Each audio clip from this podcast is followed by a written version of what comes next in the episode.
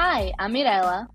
And I'm Fede. Welcome to Boteco Talks, a platform where we have bar style conversations about topics relevant to personal finance and investing. We're two strangers who matched on Bumble and are now friends, figuring out our finances through this podcast. Boteco Talks' aim is to pull back the curtains on these seemingly complex subjects and talk about them as we would with friends at a bar. Every week, we're going to be sharing stories, breaking down ideas, and maybe even challenge some of the assumptions that you may have about personal finance. So join us at Boteco Talks. Hola, ¿sabías que puedes apoyar a Controla tu Bienestar convirtiéndote en un patrocinador oficial? Si te interesa aumentar la exposición de tu marca, en Genuina Media te conectamos con millones de oyentes y audiencias altamente segmentadas, lo que significa que tu mensaje llegará directamente a tu cliente ideal. Considera esto. Los anuncios en podcast que son leídos por los hosts tienen una tasa de conversión mucho mayor a la de cualquier otro medio digital, así que estarás asegurándote un mucho mejor retorno de inversión en tu campaña. Todo esto mientras apoyas a tus creadores favoritos. Visita genuinamedia.com y ponte en contacto para discutir las posibles oportunidades de colaboración. Y si mencionas que vienes de parte de Controla tu Bienestar, te damos el 20% de descuento en tu primer campaña. Hi, I'm Mirella. And I'm Fede. Welcome to Boteco Talks, a platform where we have bar style conversations about topics relevant to personal finance and investing. We're two strangers who matched on Bumble and are now friends, figuring out our finances through this podcast. Boteco Talks' aim is to pull back the curtains on these seemingly complex subjects and talk about them as we would with friends at a bar. Every week, we're going to be sharing stories, breaking down ideas, and maybe even challenge some of the assumptions that you may have about personal finance. So join us at Boteco Talks.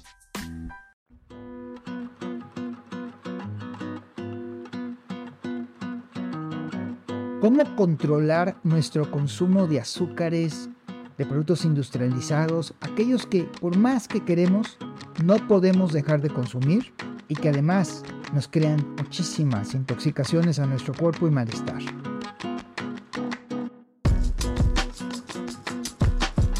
La estadística nos proyecta para el año 2030 que el 85% de la población en los países como México, Estados Unidos y Latinoamérica van a ser obesos. ¿Qué es lo que causa esta obesidad? Primero, la accesibilidad que tenemos a toda esta comida basura. Segundo, el tamaño de las porciones que consumimos. Y tercero, la pérdida de control que tenemos al ingerir estos mismos alimentos. Se ha declarado que la adicción a ciertos alimentos es más intensa que la adicción a las drogas y ambos casos, tanto la adicción a las drogas como a los alimentos, comparten las mismas rutas de recompensa en nuestro cerebro. Tenemos que entender que así como una droga nos puede hacer adictos, el consumir ciertos alimentos nos hace aún más adictos. En investigaciones con animales, especialmente con ratones, cada vez que les dan de comer alimentos industrializados, estos animalitos quieren consumir más y más. Este tipo de alimentos inicialmente nos dan una satisfacción muy fuerte, principalmente el azúcar, la glucosa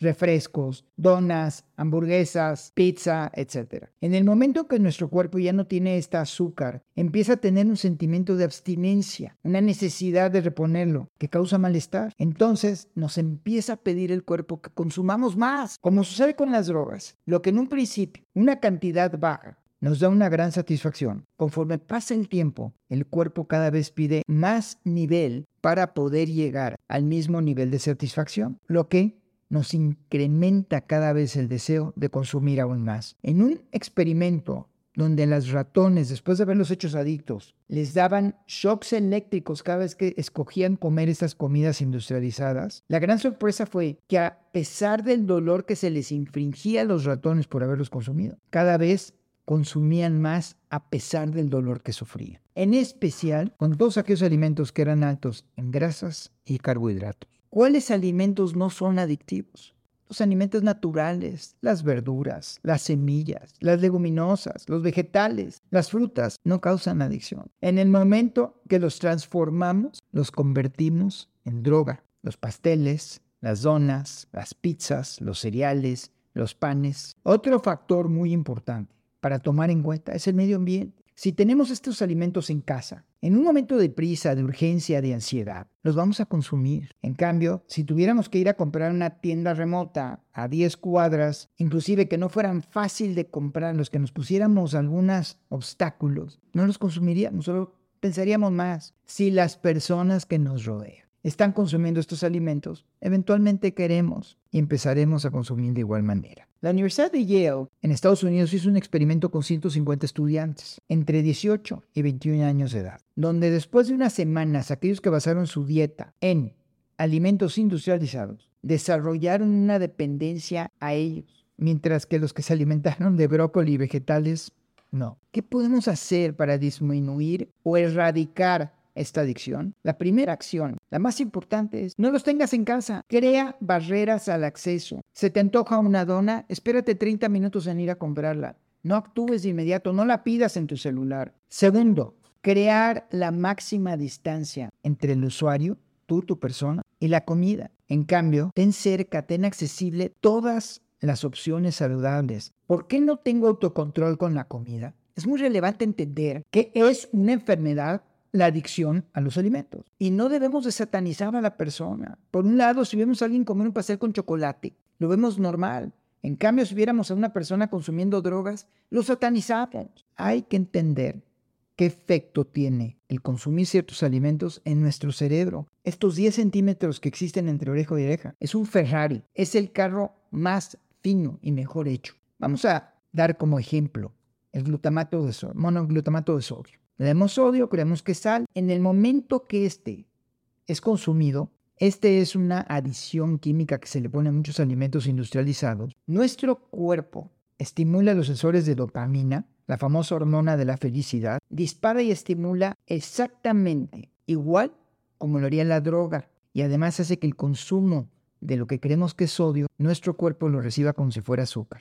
Se nos hace muy fácil a todos ponernos a dieta 3 a 6 semanas es lo que en promedio la gente puede durar, y abstenernos de consumir muchos alimentos. Pero en el momento que nos damos el permiso para romper la dieta, regresamos a nuestro hábito anterior y eso nos comprueba la adicción y muchas veces regresamos con mucha mayor intensidad que lo que lo consumíamos antes por haberlo dejado todo este periodo. No todos los alimentos estimulan a todas las personas de la misma manera. Recordemos que cada uno de nosotros somos una persona individual y vamos a reaccionar diferente. Hay quienes son adictos a los chocolates, al dulce. Otros son adictos a las papitas, a lo salado. Por ello, hay que entender y hay que ser sensibles a qué es lo que a nosotros nos dispara esta famosa dopamina. Recordemos que controlar nuestros antojos es un proceso. Hoy es un día, mañana será otro. Tenemos que aprender que tenemos que administrar un día a la vez. Las personas tenemos la opción de pedir ayuda. La recuperación de este tipo de enfermedades es solo para gente que verdaderamente quiere sanar. La adicción continúa mientras la persona sigue consumiendo la sustancia nociva independiente del daño que le causa. El ser humano por naturaleza es un narrador de historias y por ende tendemos a racionalizar nuestros hábitos, en especial cuando son nocivos. No fumo, solo socialmente, o no tomo, lo puedo dejar en cualquier momento, a mí no me hace mal, el doctor me dijo que estoy muy sano, etc. Podemos encontrar 20.000 excusas el, por cual eso que nos está haciendo daño, según nosotros no. Vamos a entender un poquito la neuroquímica de la adicción. La dopamina es el conector de placer entre nuestras neuronas. Si tenemos una base de, nota, de dopamina naturalita, o sea, esta sería nuestra base, y consumir chocolate, para que sepamos, la aumenta en un 50%. El sexo en un 100%. Una vez lograda esta estimulación adicional, nuestro cerebro lo quiere mantener a cualquier precio este nivel. Para poder mantener ese nivel de dopamina, va a ser necesario ir aumentando el consumo de nuestros disparadores. Un maestro mío escribió, entre mayor sea el placer que buscamos, mayor será el dolor en su ausencia. Mantenernos en la búsqueda de la dopamina causa estados hedónicos que nos llevan a progresar de un nivel de escasez, o sea, de poca dopamina, a uno de abundancia, pero que cuando lo alcanzamos, ya nuestro cerebro no quiere volver a niveles diferentes. El diseño de la comida industrializada está formulada para que no puedas comer solo una. Hay cuatro factores que están asociados a los alimentos industrializados. Cantidad. Segundo, la potencia, la novedad y la disponibilidad. Las empresas que fabrican todo este tipo de alimentos industrializados están siempre buscando cómo generar disparadores en nuestro cerebro para que cada vez consumamos más. Aquel famoso anuncio de las papitas que decía que no puedes comer una, solo una, era precisamente el irnos programando a que cada vez tengamos que consumir un mayor volumen de estos alimentos. Pero el más peligroso de todos es la accesibilidad, el tenerlo cerca. Si no lo tienes disponible, probablemente no lo vayas a consumir. Pero si está a la mano, obvio que lo vas a consumir. Necesitamos desarrollar esta resiliencia, esta capacidad de reponernos a los obstáculos que tenemos. Como cuando vemos en los huracanes, los árboles con tallos flexibles son los que sobreviven, porque aquellos cedros grandotes de muchos años, pero que son rígidos, se rompen. Entonces tenemos que aprender a tener nosotros esta capacidad de reponernos, la resiliencia, esta flexibilidad de poder tomar los golpes que nos da la vida, pero poder regresar contentos y deseosos de seguir adelante. Los adictos se vuelven muy creativos para hacerse llegar de todas sus necesidades fisiológicas, tanto para adquirir lo que necesitan como reenfocar su energía en satisfacer sus antojos. Hasta hoy, el programa de 12 Pasos de Alcohólicos Anónimos ha sido el sistema más exitoso de recuperación de adicciones. Existen muy pocas publicaciones científicas al respecto, pero se ha comprobado que como metodología es la que tiene mayor éxito entre todas las opciones que existen hoy. Si ya lo probaste y no te funcionó, probablemente no estabas listo. Vuelve a intentarlo. Hay una edad, hay un momento para cada etapa. Estamos cableados internamente para buscar placer y evitar el dolor. Recuerde esto. Todos, incluyéndome, somos adictos en potencia. Nos volvemos adictos a series de Netflix, alcohol, leer, nuestro celular, sexo, apuestas, drogas, compras. Hoy se han descubierto múltiples adicciones que antes lo veíamos normal entre la gente. Está fuera de nuestro alcance entender cuánto dinero las compañías invierten en capturarnos y volvernos adictos. ¿Han visto los anuncios de los casinos en línea que te regalan 200 dólares solo por darte de alta? Cuando efectivamente somos adictos, no lo reconocemos. Quiero compartirles un dato muy interesante. La doctora Lemke de la Universidad de Stanford acaba de publicar que hay tres profesiones en las cuales se manifiesta el mayor número de adictos. Me sorprendió verlas. Cirujanos, anestesiólogos y pilotos de avión. Esto nos demuestra que no tiene nada que ver con el nivel de educación. Podemos ser muy educados, pero tenemos la misma facilidad de caer en una adicción. Me preguntaba cómo es que los anestesiólogos, que son médicos, pueden caer en una adicción. Muy sencillo. Tienen las drogas a su disposición, las traen en la bolsa. Cuando tenemos que ser transparentes para reconocer que somos adictos, nos volvemos muy vulnerables.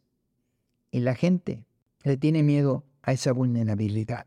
Comparto los siguientes datos. Vamos a hablar del alcoholismo, simplemente para entender cómo las adicciones hoy están afectando a la sociedad en la que vivimos. 50% de los adictos al alcohol son menores de 50 años. En los últimos 20 años, los niveles de adicción han subido 50%. Eh, pero Ojo, en las mujeres aumentó el 80%. En los millennials, la segmentación de sexo, o sea, número de adictos en cuanto al alcoholismo es uno a uno, es un hombre por cada mujer. Nuestros padres eran cinco hombres por una mujer. El doctor Bolsaro acaba de publicar que el 25% de las personas que usan opioides, medicinas para el dolor basados en tranquilizantes de mucha fuerza, se van a volver adictos. Con estos números tenemos que entender no hay suficientes clínicas para tratar la adicción. Las empresas farmacéuticas evolucionan, produciendo cada vez más productos más adictivos, igualmente en la industria alimenticia. Y ojo, hoy existen modas que están surgiendo entre los jóvenes y no tan jóvenes, como por ejemplo el uso de psicodélicos, hongos, la ayahuasca, el CBD, el THC, THC, la marihuana medicinal, y hay un sinnúmero de productos químicos que causan adicción. La gran mayoría de la información en Internet tiene dudosa procedencia. Acaba de descubrirse que el fraude de los NFTs, que acaba de estallar en Estados Unidos, fue promovido a través de artistas que compraron los desarrolladores ese arte digital y lo presumieron a cambio de lujosos cheques de las emisoras, de casas serias inclusive como Sotheby's y Christie's, que son las más grandes corredoras de arte en el mundo, inclusive fueron parte de este gran fraude. Y lo que les quiero decir con esto es que hoy hay demasiado dinero inflando la información, así que no se crean todo lo que leen en Internet. quieren utilizar marihuana medicinal, vayan con un experto. Hay doctores que sí la saben utilizar. Pero eso, eso autorrecetarnos porque dijeron que es muy buena, recordemos que cada persona es diferente. Yo como tu asesor no puedo controlar lo que hagas. Así que si mientes, estás mintiendo a ti mismo. Nosotros, por ejemplo, como padres, intentamos ser los mejores y probablemente hicimos muchos errores, pero tenemos que enseñar a nuestros hijos que existen muchas alternativas para manejar la ansiedad, la tristeza, la depresión. El mundo es difícil y no podemos aspirar a estar siempre en un estado de alegría y de euforia. Eso no existe. ¿Cuáles son estos caminos alternativos? Una dieta basada en vegetales y grasas saludables. Hacer un ayuno de dopamina. Vamos a hacer una desintoxicación, una detoxificación de la dopamina a la que ya hemos llevado a nuestro cuerpo a altos niveles de dopamina. Establecer las barreras de acceso y de disponibilidad para no regresar al consumo de estos artículos y crear espacios entre nosotros los consumidores y los productos nocivos, desde no tenerlos en casa hasta comportamientos que eviten que tengamos acceso fácil. Bienestar no se consigue con la píldora mágica que te cura y te permite seguir comportándote nocivamente. Solo se logra con el continuo cambio de pequeños comportamientos que vamos adoptando como nuestros y nos van llevando hacia el bienestar.